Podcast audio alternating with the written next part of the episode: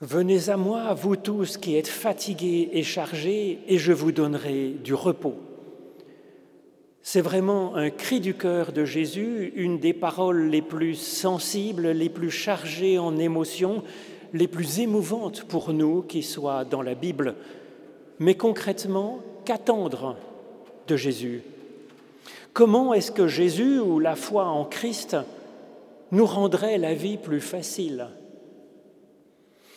La première réponse possible est que Jésus nous propose une religion plus légère, plus joyeuse que celle proposée par le judaïsme de son époque.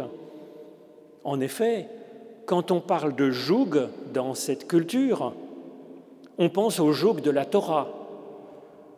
C'est vrai que Jésus nous propose de passer des 613 commandements traditionnels à un seul commandement très libre, deux commandements au maximum, écouter Dieu et l'aimer, et puis aimer son prochain comme soi-même. Alors la liste est moins longue, c'est vrai, mais est-ce que ça diminue notre charge?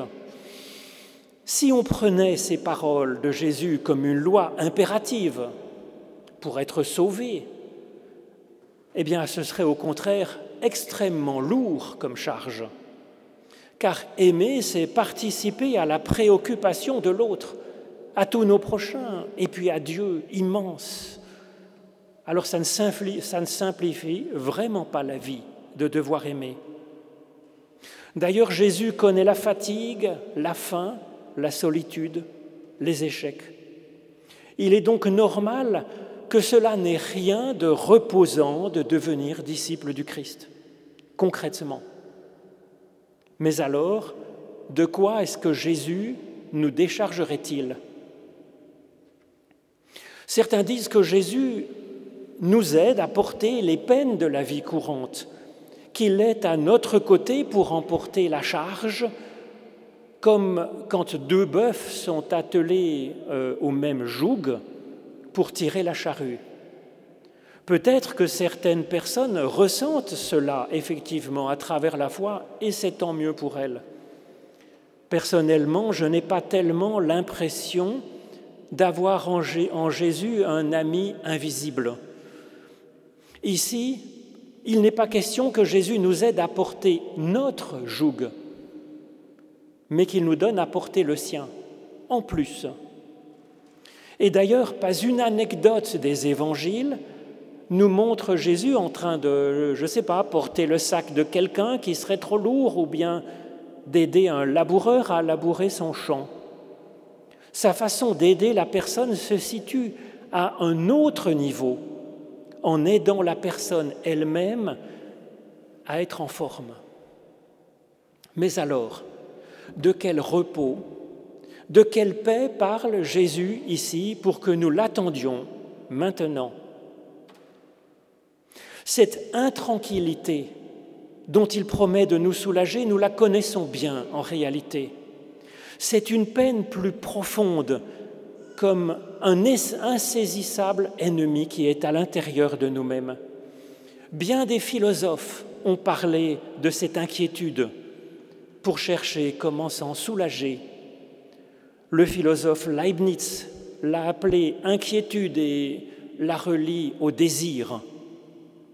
John Locke a appelé ce mal-être uneasiness en anglais, le sentiment que ce n'est pas facile d'être soi-même, que c'est inconfortable.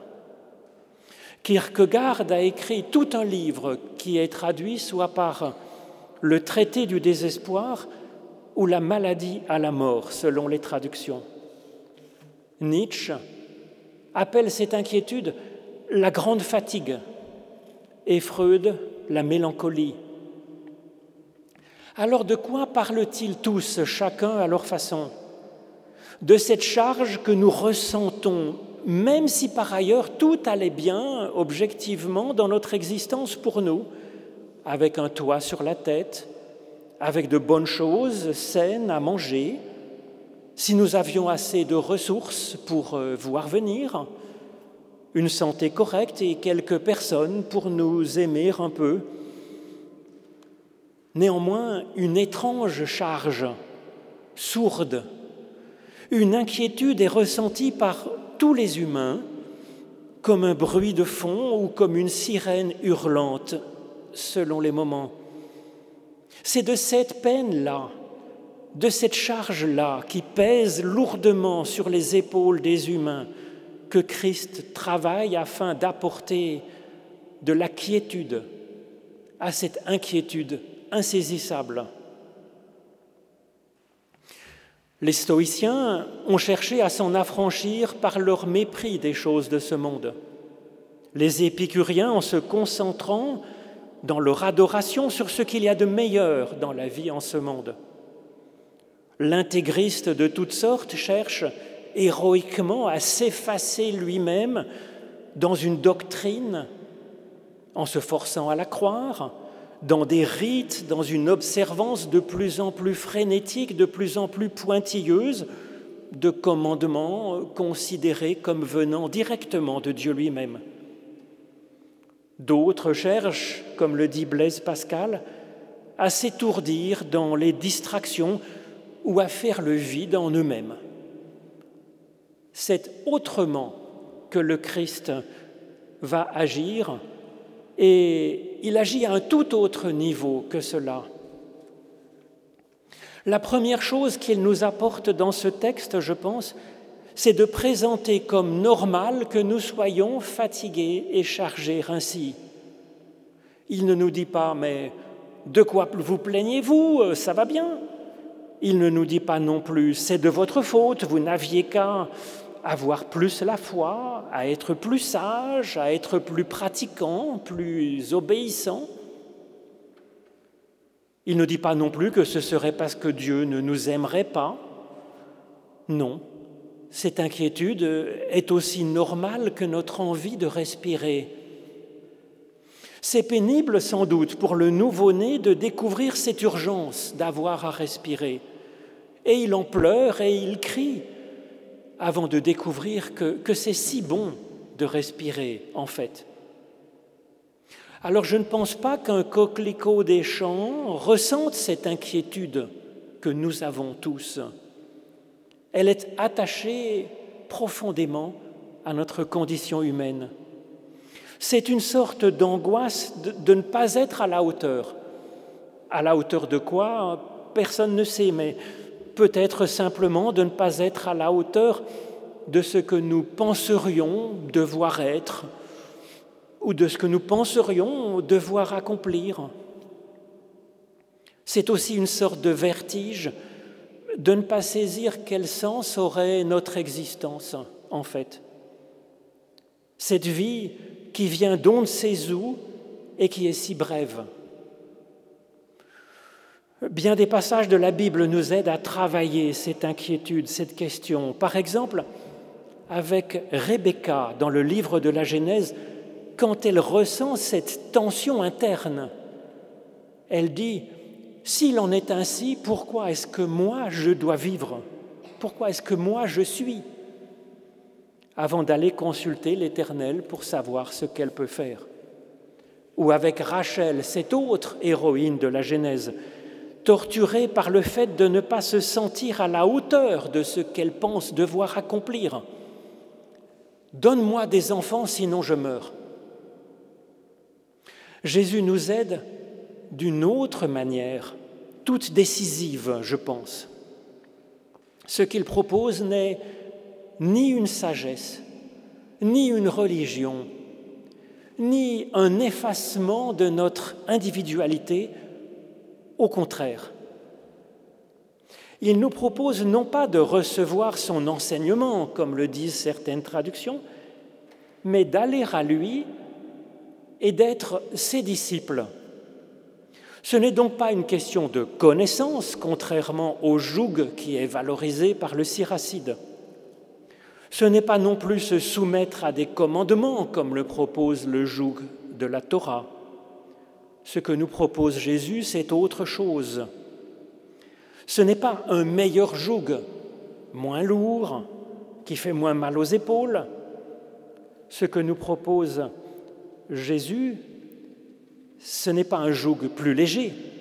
Le joug qu'il nous propose, c'est la légèreté même de la grâce de Dieu. Un joug qui nous porte, en fait. C'est de vivre ce qui le fait vivre et le porte, lui, Jésus. Et dont il témoigne ici en quelques mots, Je suis doux et humble de cœur.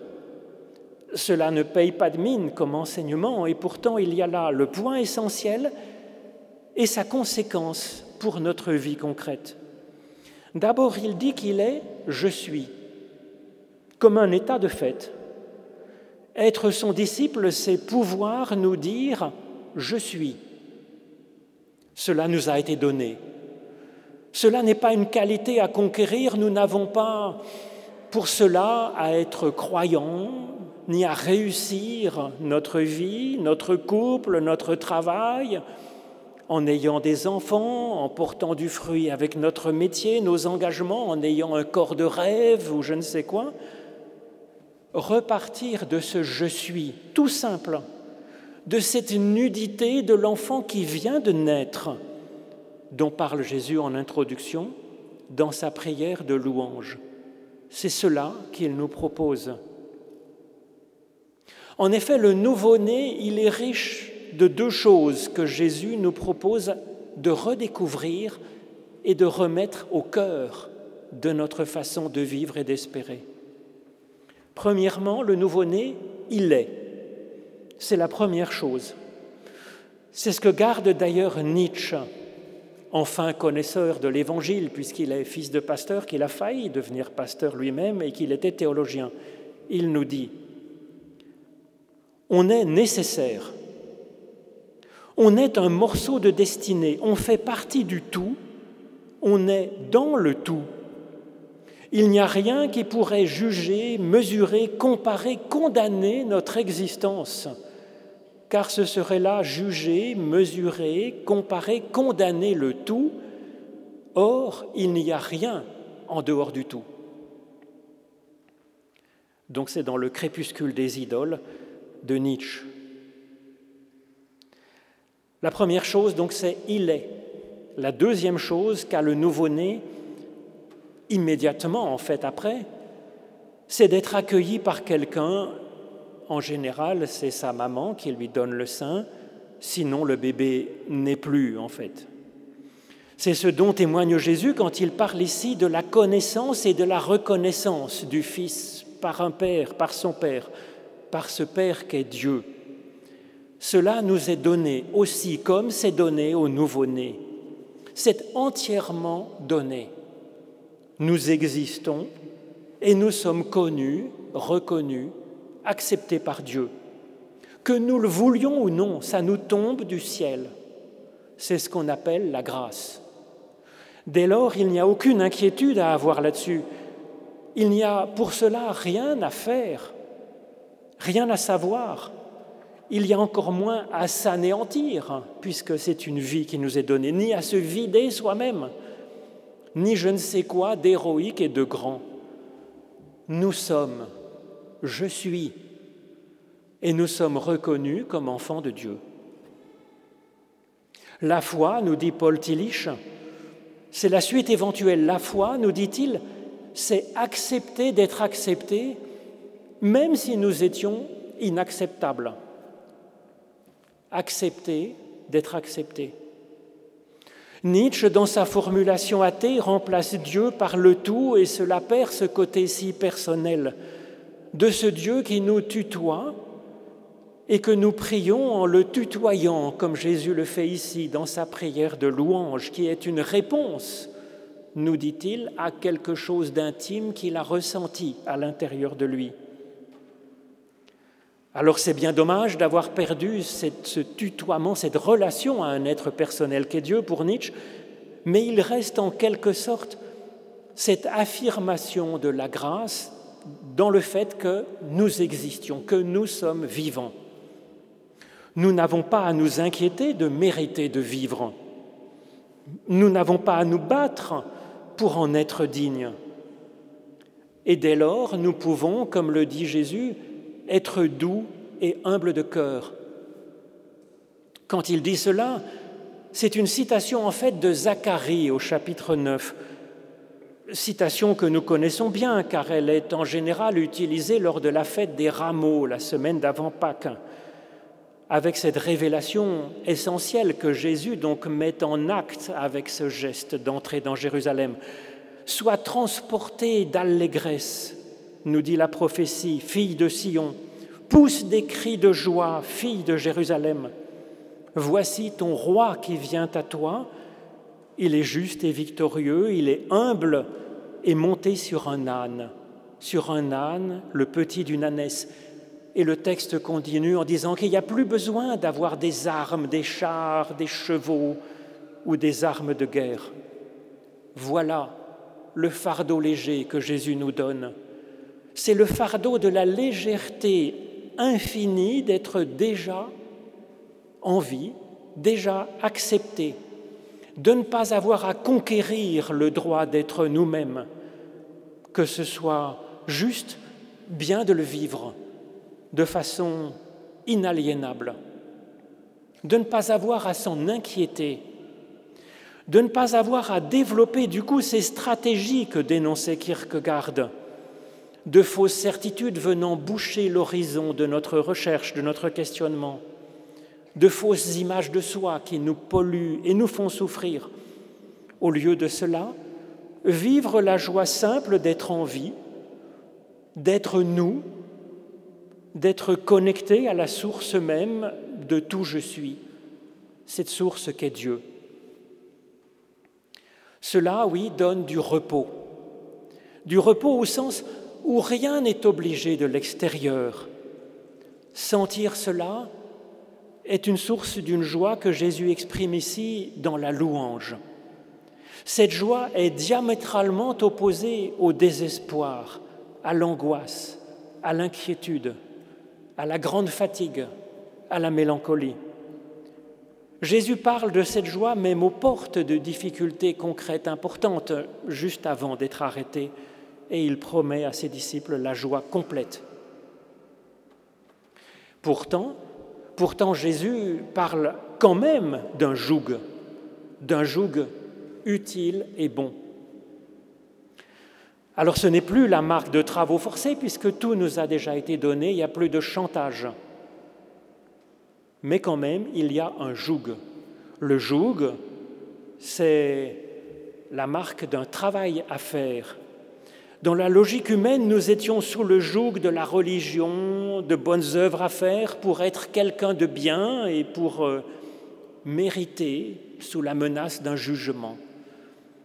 Avec le Christ, si nous agissons, ce sera par pure gratitude, puisque tout nous a déjà été donné. Nous sommes déjà vivants, connus, reconnus, acceptés par Dieu. Et l'action bonne est alors de la grâce qui déborde. L'angoisse qui était une maladie mortelle, comme le dit Kierkegaard, devient alors une bonne inquiétude, comme celle que vit Jésus, un enthousiasme, une faim et soif de justice, comme il en parle dans les béatitudes. C'est un amour, tout simplement. Mais c'est purement bénévole dans un sens. Encore faut-il, allez-vous me, dire, avoir reçu cette révélation du nouveau-né dont parle Jésus ici, pour arriver à avoir cette joie qui déborde.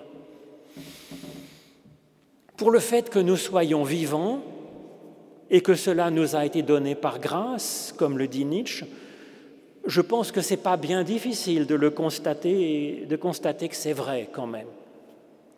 Mais je pense que ce n'est pas inutile de ruminer cette réalité se rendre compte que c'est une grâce et commencer à sentir comme Orphée, sortant du séjour des morts, et qui dit, selon le poète Rilke, être ici est une splendeur. Et c'est vrai en partie. Il y a une véritable splendeur de se sentir vivant en ce monde pour le fait que nous soyons connus et reconnus par Dieu, cela nous est parfois donné d'en avoir la révélation sans même le chercher. Si ce n'est pas le cas, et si ça a été le cas dans le passé, nous pouvons aussi suivre cet appel du Christ, venez. et, prier tout simplement en pensant à Dieu selon ce que nous révèle le Christ. Un Dieu qui aime, qui pardonne, qui donne la vie, qui nous met sur pied, qui se réjouit de nous voir vivants, qui nous ressuscite quand ça ne va pas. Priez en méditant ce Dieu et laissez cela infuser en nous quelques minutes.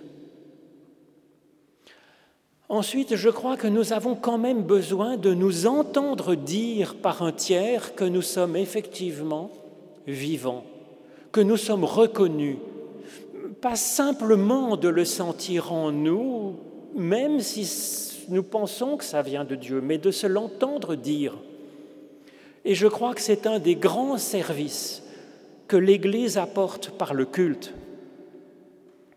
Un anonyme entre peut-être pour visiter la cathédrale. Nous ne savons rien de cette personne, ni de sa foi, ni même si elle a la foi, ni de ses croyances, ni de son parcours de vie, ni même s'il prie parfois.